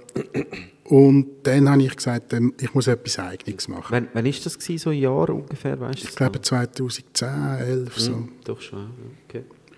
Und dann habe ich meinen eigenen, meinen eigenen Blog gemacht und ich habe dann geschaut, was hat sonst noch so und ich habe von Anfang an, ich habe zum Beispiel, ich habe zum Beispiel nicht das WordPress ähm, äh, Grundlage genommen, wie da die meisten hatten, sondern ich habe wirklich mit, von einem Informatiker mein, ähm, ein eigenes CMS bauen. Ich habe einen, einen Freund von mir, ich bin ja eigentlich gelehrter Typograf. Mhm. Ähm, und ein Freund von mir aus der Schulzeit, aus der Lehre, hat äh, mein Design gemacht und so. Ich habe wirklich versucht, das äh, gut und sorgfältig und eben mhm. filetmässig aufzubauen. spannend, mega spannend. Und dort ist ja auch so ein bisschen der, also ich weiss, so Sternefresser, oder die sind dann genau. recht, äh, die zu dieser Zeit auch aufgekommen, Stimmt. recht gross sind. Die gibt es noch, ja. Die gibt es wahrscheinlich schon auch. Eben, ich, ich, ich habe das Gefühl, so bei mir so Relevanz so vom Wahrnehmbaren, sage ich mal, sind sie jetzt nicht mehr so, ähm, ich weiß auch nicht. Eben, vielleicht der Peak ist einfach erreicht gewesen, ich weiß das nicht. Ähm, aber eben, ich denke mal, äh, wenn man das ja macht aus Freude und auch aus eigenem Interesse, oder? Aber jetzt, damals ist das, ist das dann für dich jetzt ein, sag jetzt mal, ein, ein, ein Job gewesen? Also hast du können daraus etwas verdienen? Oder ist das wirklich allein für dich eine, ein, ein, ein Hobby gewesen, sozusagen? Es war lange ein sehr teures Hobby, gewesen, was meine Frau heute noch manchmal äh, vorhaltet. Ich kann jetzt immerhin sagen, du, ich habe, ich habe eine kleine Karriere aus dem gemacht, aber ähm, nein, es ist ein, ein, äh, ein Hobby gewesen. Ich habe eine Zeit lang den V-Zug als, als Partner gewinnen. Äh, zwei Jahre, zwei, drei Jahre oder so, wo wir solche Grundkosten, also die Unterhaltskosten vom, äh, rein jetzt vom, vom System, das eigene CMS ist natürlich, hat gewisse Kostenpunkte mhm. und so weiter. Aber es ist immer, ähm, es war immer ein teures Hobby, gewesen, aber ich, ich finde auch, der Silvio Rizzi, der frühere Chefredakteur vom, vom GoMio, der Vorgänger vom, vom heutigen Chefredakteur von Urs Heller, mhm. hat einmal gesagt, du musst irgendwie mindestens für, ich weiß die Zahl nicht mehr, für 30'000 Franken gegessen haben, bevor du kannst über Essen schreiben. Mhm. Und das tönt arrogant, ist aber einfach wahr. Weil erstens, wenn du nicht sehr viel gegessen hast, hast du kein Referenzsystem, wo du kannst vergleichen Und ich finde auch, das Essen muss dir etwas wert sein. Mhm. Wenn du immer nur gehst, wenn es irgendwann eine Gratis-Einladung gibt und irgendwann gerade eine äh, PR-Abteilung PR wieder ein paar Journalisten und Influencer einlädt, das langt nicht, mhm. finde mhm. ich. Also zum, zum äh glaubwürdige Kritik oder also eine relevante Kritik schreiben, dann, dann gehst du halt wirklich dann wahrscheinlich dort an und dann tust du aus eigener Ansicht etwas implementieren, wahrscheinlich, oder? Weil du, kannst ja nur noch wahrnehmen, was du jetzt gerade im Hier und Jetzt vor dir hast, oder? Und schreibst dann halt, ja, das Cordon Bleu ist jetzt für mich einfach zu knusprig oder ich weiß jetzt halt auch nicht was, oder? Dann, dann ist natürlich die, die, die Verleitung groß, dass dann eben Partei, also dass du einfach aus deinem eigenen Meinung schreibst und das versuchst du ja auch, klar, du kannst schon in Text, wie du vorher gesagt hast, schreibst dann vielleicht, ist so ein bisschen im Museum äh, dahergekommen oder was auch immer, das kann man ja schon sagen, aber das ist, ist dann auch wahrnehmbar als deine eigene Meinung und versuchst aber Performance wirklich neutral zu betrachten, oder? Und das muss man aber auch können, habe ich das Gefühl, oder? Also ich, ich habe das Gefühl, das ist nicht jeder dazu gemacht, jetzt wo die, die Influencer und Blogger ähm, Welle gekommen ist, oder?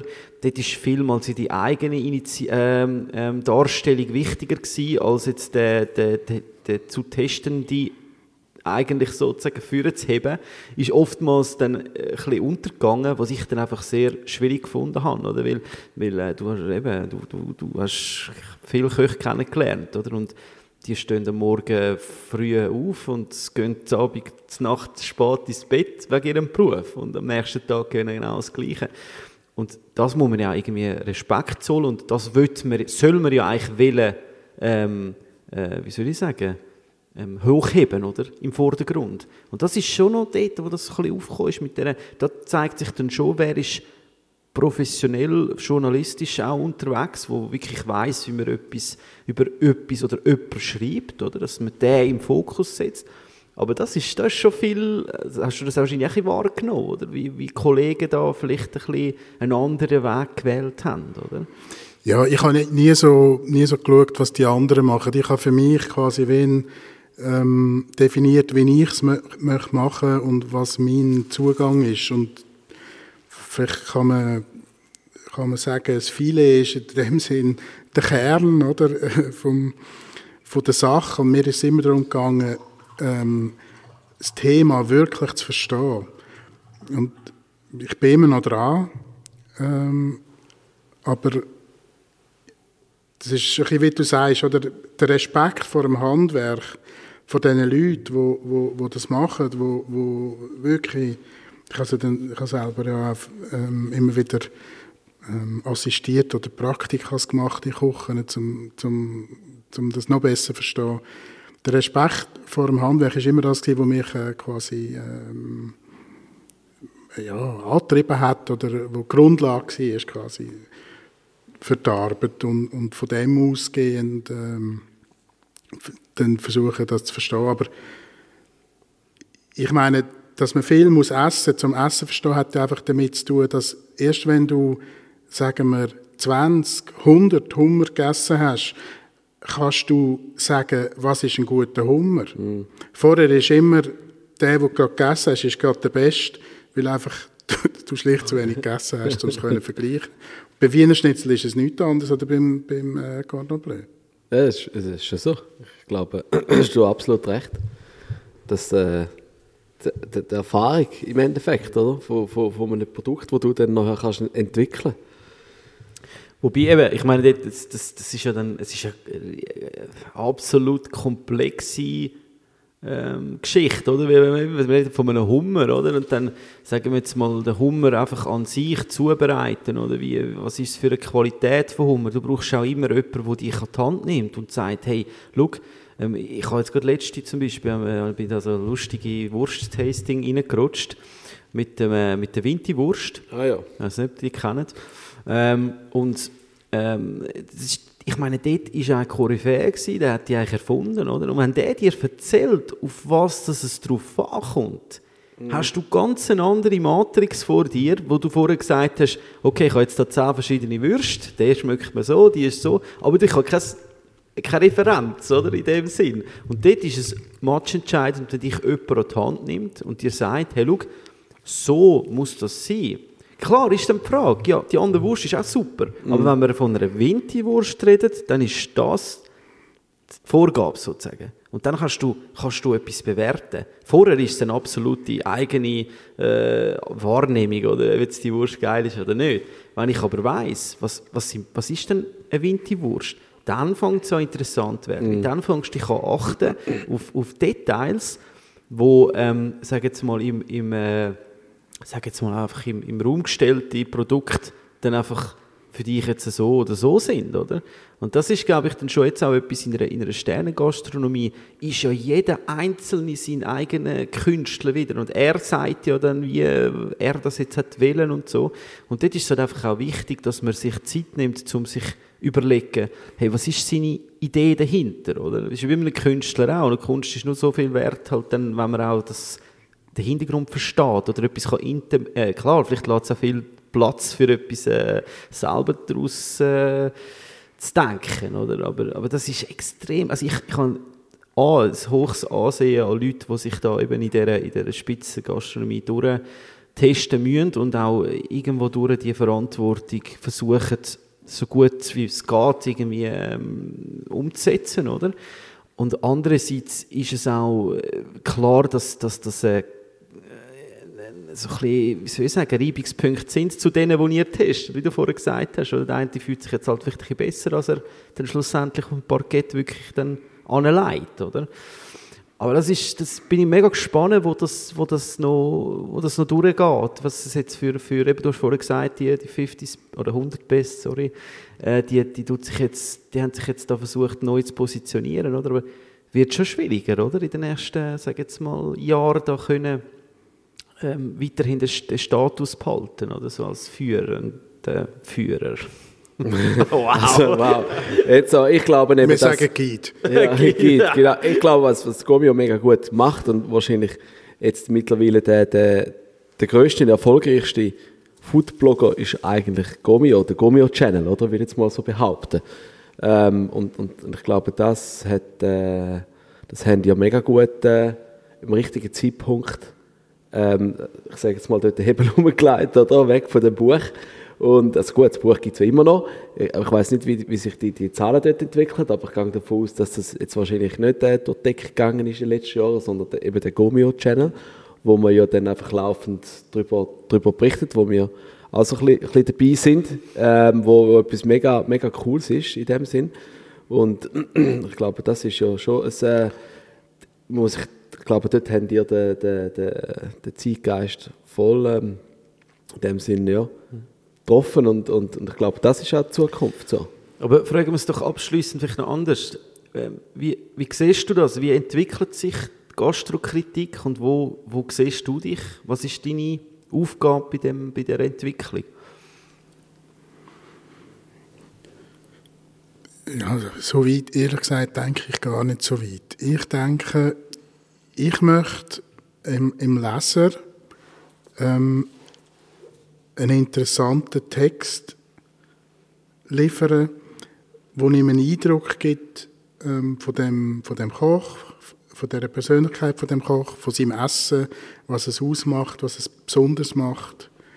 So. Ähm, ich, ich glaube, Gastronkritik hat sich vielleicht insofern geändert, dass so die Idee vom so die Louis de Funès Idee oder vom vom strengen ähm, äh, vom strengen völlig unabhängigen anonymen Gastrokritiker, wo absolut unbestechlich ist, was also nie gestimmt hat, aber was was irgendwie eine schöne Idee war, ähm, dass sich das ein bisschen geändert hat, dass man vielleicht ein bisschen vielleicht ein bisschen lockerer und eben ein bisschen unterhaltsamer auch ist. Ich finde auch, ich habe nie verstanden, so die schlecht gelaunte, ähm, der schlecht Ansatz, dass man ins Restaurant geht und dann versucht, einen Fehler zu finden. Ähm, ich bin immer davon ausgegangen, also das erste Mal, was ist eigentlich der Anspruch vom Koch? Was will der Koch? Es geht nicht um das, was ich will, sondern was er will, weil es ist sein Restaurant, es ist seine Handschrift, es ist sein Geschäftsmodell ähm, wird er dem selber gerecht. Und dann, klar, dann ordnet man das irgendwie ein. Ist das gut, ist das nicht so gut, wie ist das im Vergleich mit anderen, die ein ähnliches, äh, ein ähnliches äh, Handschrift haben. So ein bisschen. Okay. Aber ich will einfach interessante Texte schreiben. Mhm. Mehr eigentlich nicht. Und du bleibst bei Gomio weiterhin und hat, wo, wo, wo, wo müssen wir dich suchen? Wo, wo geht's? Wo, also dort findet man mich sicher. Ich habe ich ha nie eine Karriereplanung gehabt. Nein, jetzt kann ich, solange dass ich kann, äh, schreiben Solange das das, Thema- teure, das teure Hobby noch hast, ist alles okay. Genau, ja. Genau. So, solange ich kann schreiben über Essen, bin ich eigentlich ein sehr zufriedener Mensch.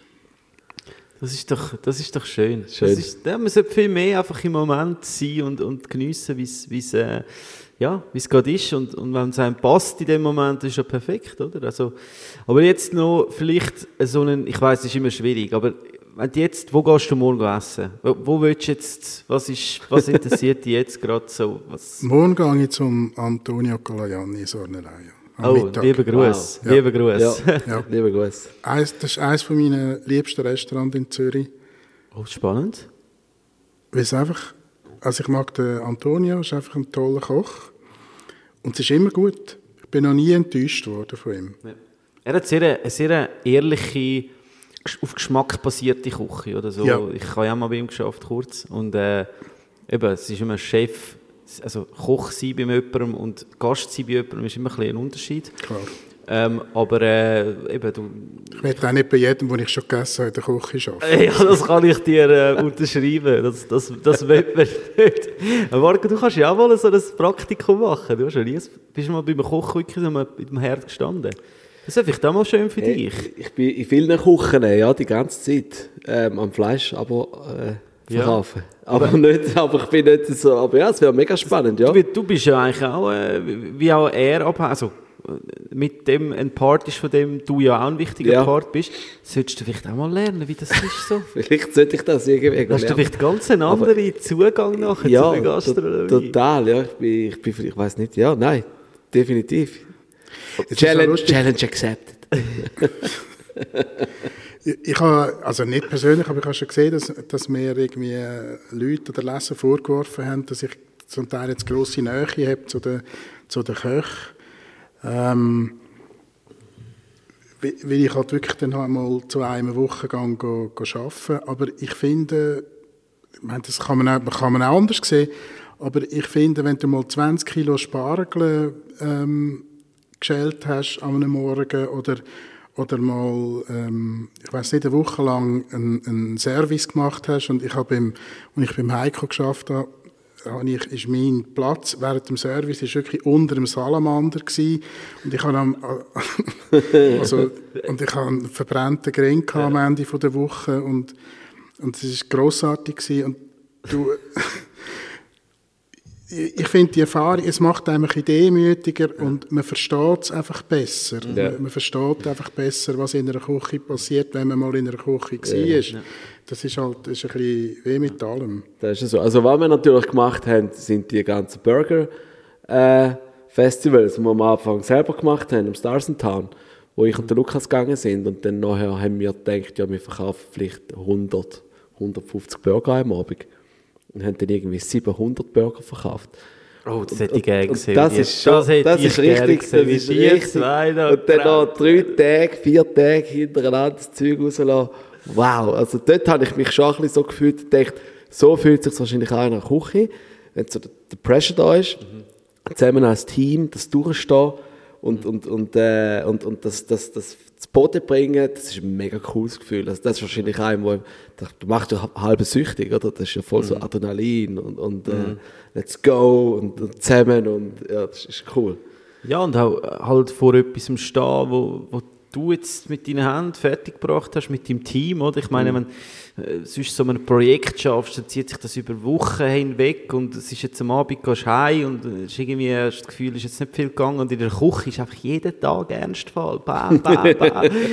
vor dem das Service, äh, faszinierend. nach dem Service ist vor dem Service, oder? Und das kann natürlich, also mich hat das zum Beispiel jetzt eher negativ dann äh, anfangen beeinflussen, oder? Dass du einfach nicht mehr in die Ruhe gekommen bist, dass du die ganze Zeit irgendwie äh, unter Strom gewesen bist und aber äh, die einen leben das und können das und, und das ist, äh, da, da muss man Respekt dafür zeigen, ganz klar. Also, damit wir weiterhin können gut essen oder? Das ändert sich, glaube ich, auch gerade ein bisschen. Also die Intensität nimmt ja nicht ab, Mhm. aber vielleicht das- m- Man gestaltet der sich. Maßstab, der Maßstab und, und genau, also so wie man, Ja, ja. wie man das gestaltet, ändert sich ja gerade ein bisschen. Ja, ja. Ja, es Was ist- sicher auch gut ist. Ja, auf, auf jeden Fall. Aber eben am Ende äh, ist, ist nach wie vor Grundregeln haben sich nicht geändert, werden sich auch nie können ändern, weil das Verständnis auch vom Gast äh, da auch irgendwo äh, dann Strich durch die Rechnung macht, oder? Weil, weil, äh, wobei, da müssen einfach alle am gleichen Strick ziehen, oder? Dass man da etwas können, Pflicht grundlegend zu verändern.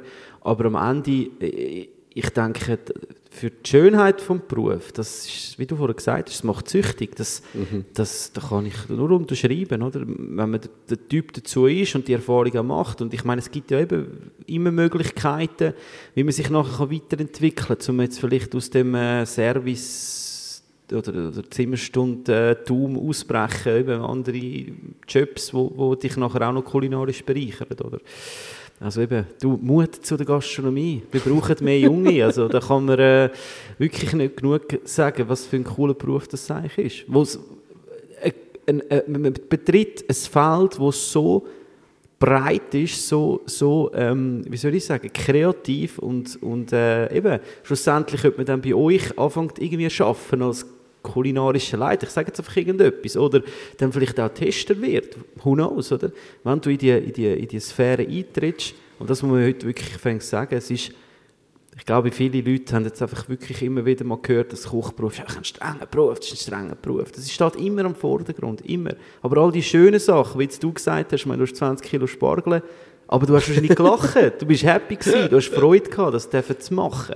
Tolle Produkte, wahrscheinlich tolle Spargel, oder?